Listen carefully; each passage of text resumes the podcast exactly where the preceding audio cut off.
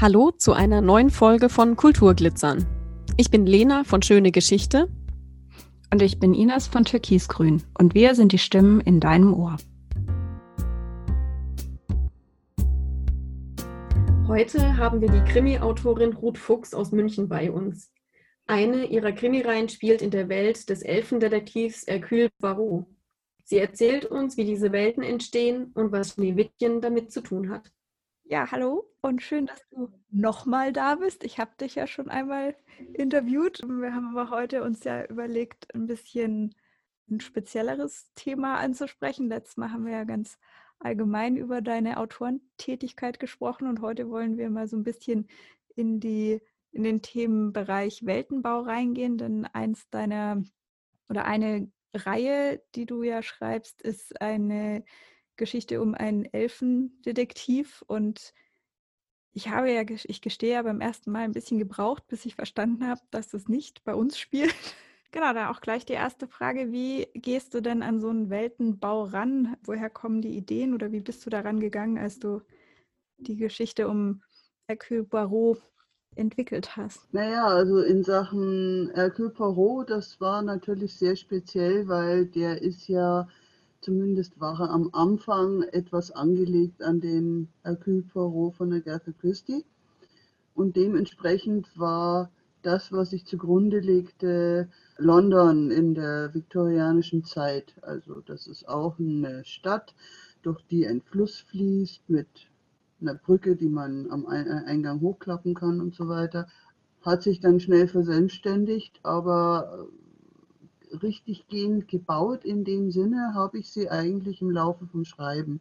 Ich habe es mir nicht wirklich überlegt, ich habe einfach angefangen.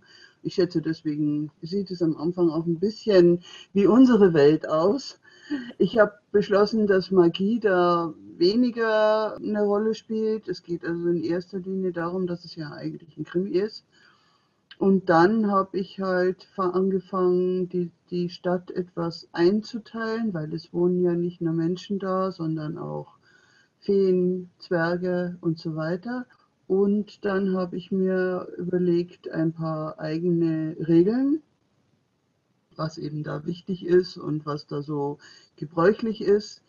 Und dann fing das Ganze so allmählich an zu wachsen, weil also schon im ersten Teil musste Hercule ja raus aus, aus London und in ein Bergwerk rein und dann im zweiten Teil ist er ja auf eine Insel auf, nach Saragessa gefahren. Das heißt, es musste auch ein Meer geben mit einer Insel drin. Das war dann das Kaspische Meer und es wächst eigentlich immer noch ergibt sich so nach und nach. Also wie gesagt, die Ideen kommen eigentlich beim Schreiben. Das heißt, dass du das alles im Kopf hast und pro Buch sozusagen neue Dinge dazukommen?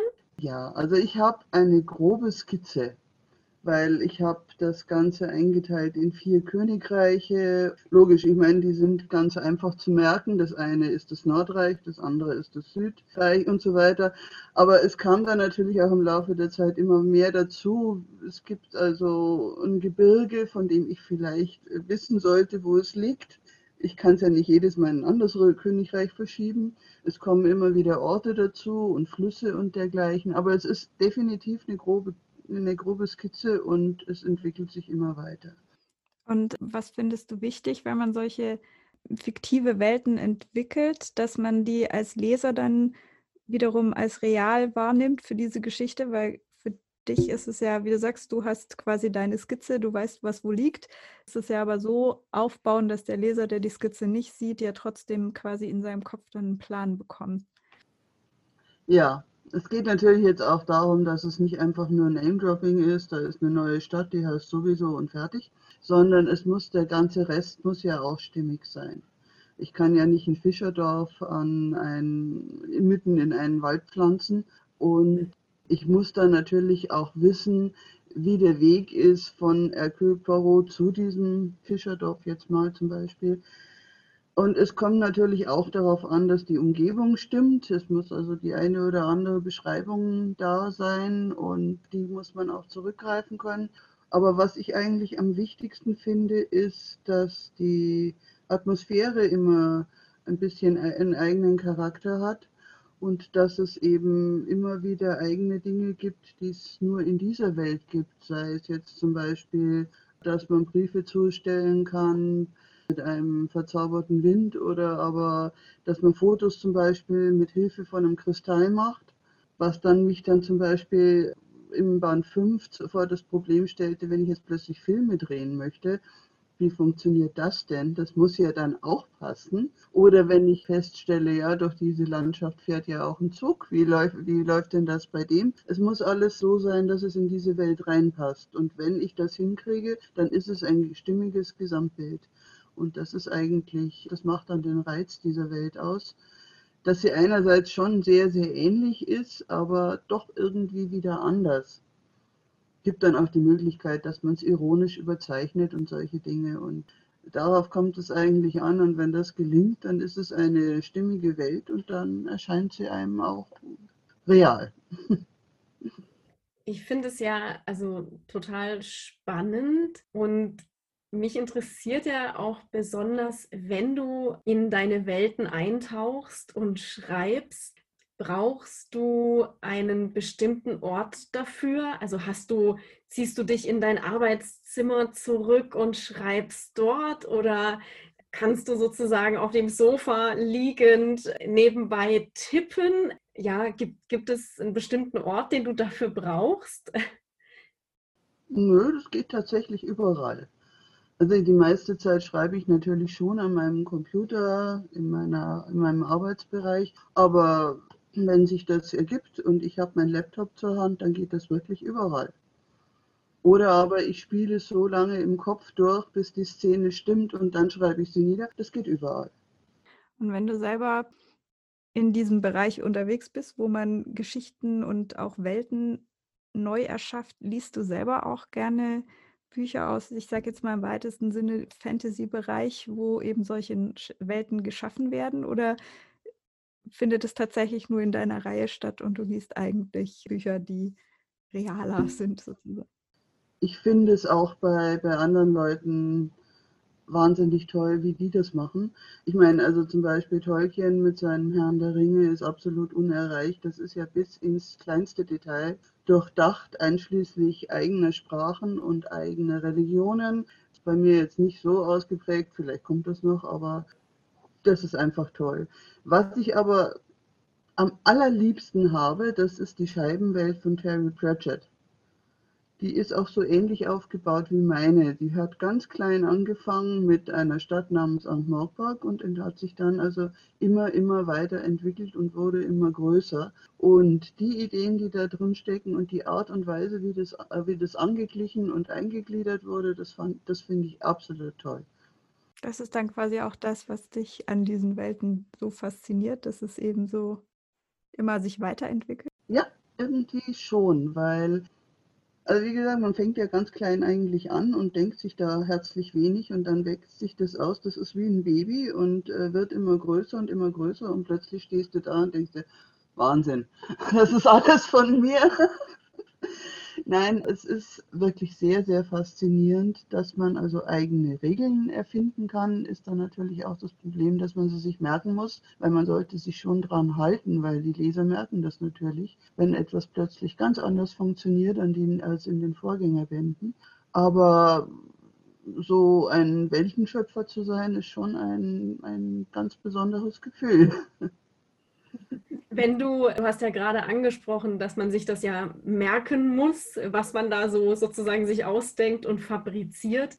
Hast du da eine große Datei und dort schreibst du all deine Regeln und deine Welten auf? Oder ist es gemalt vielleicht sogar? Oder wie, oder ist es wirklich nur in deinem Kopf? Also wie merkst du dir das?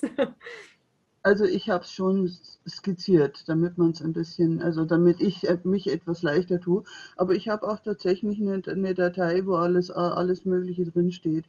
von den eigenen Währungen, weil jede Welt hat ja ihre eigene oder den eigenen äh, Regierungen. Die sind ja auch jedes Mal anders.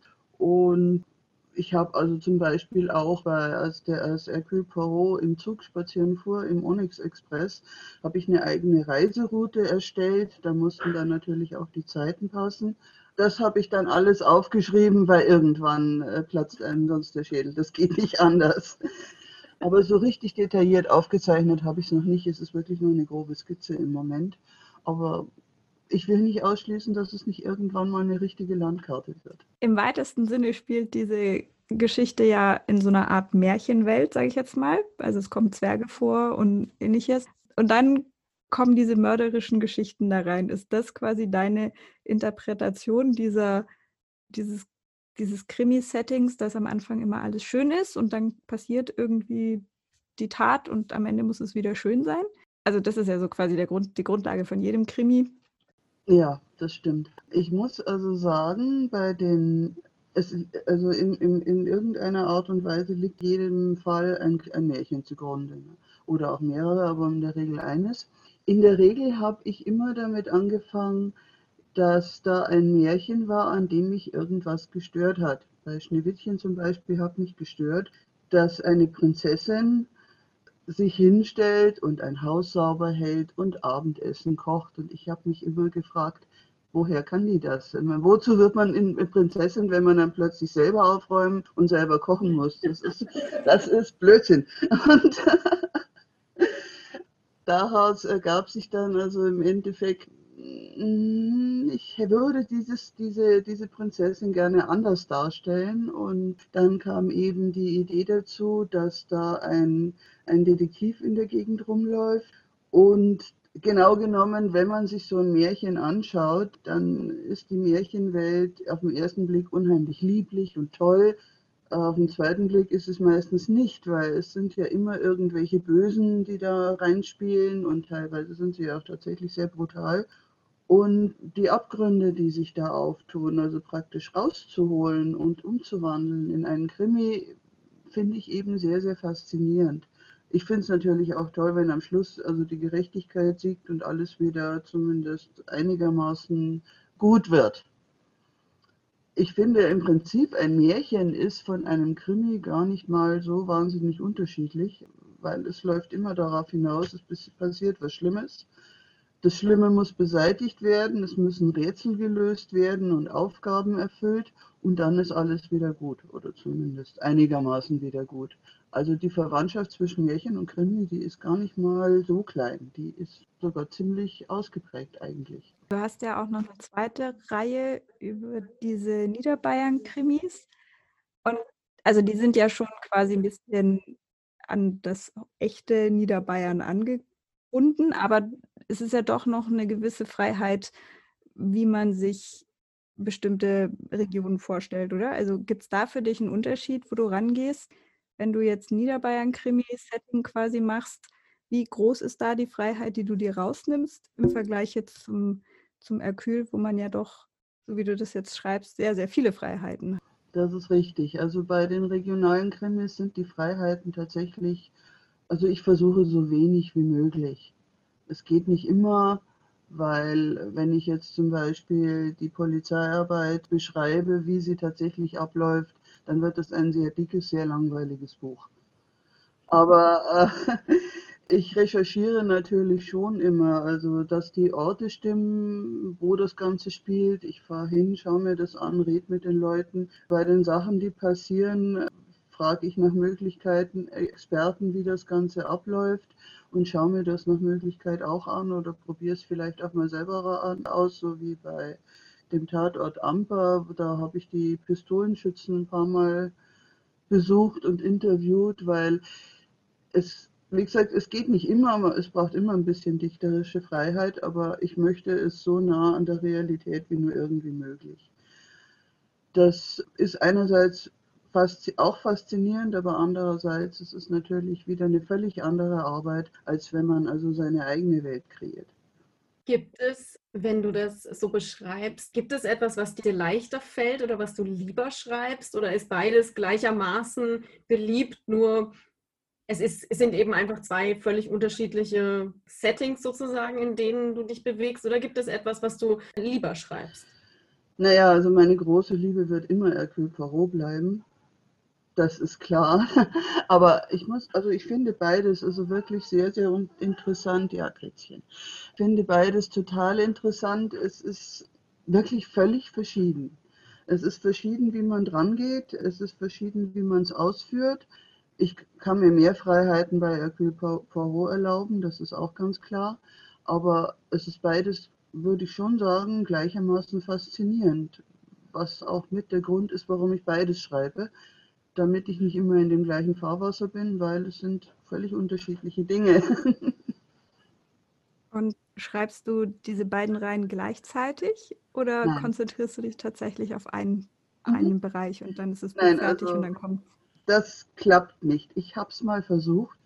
Da habe ich also ein, bei meinem ersten regionalen Krimi und da habe ich dann fröhlich vor mich hingeschrieben und nebenbei habe ich den nächsten Poirot angefangen und mein Lektor, der kümmert sich um beide Reihen, der hat mir dann tatsächlich bei dem Regionalkrimi dazu geschrieben, so würde nur Hercule Poirot reagieren.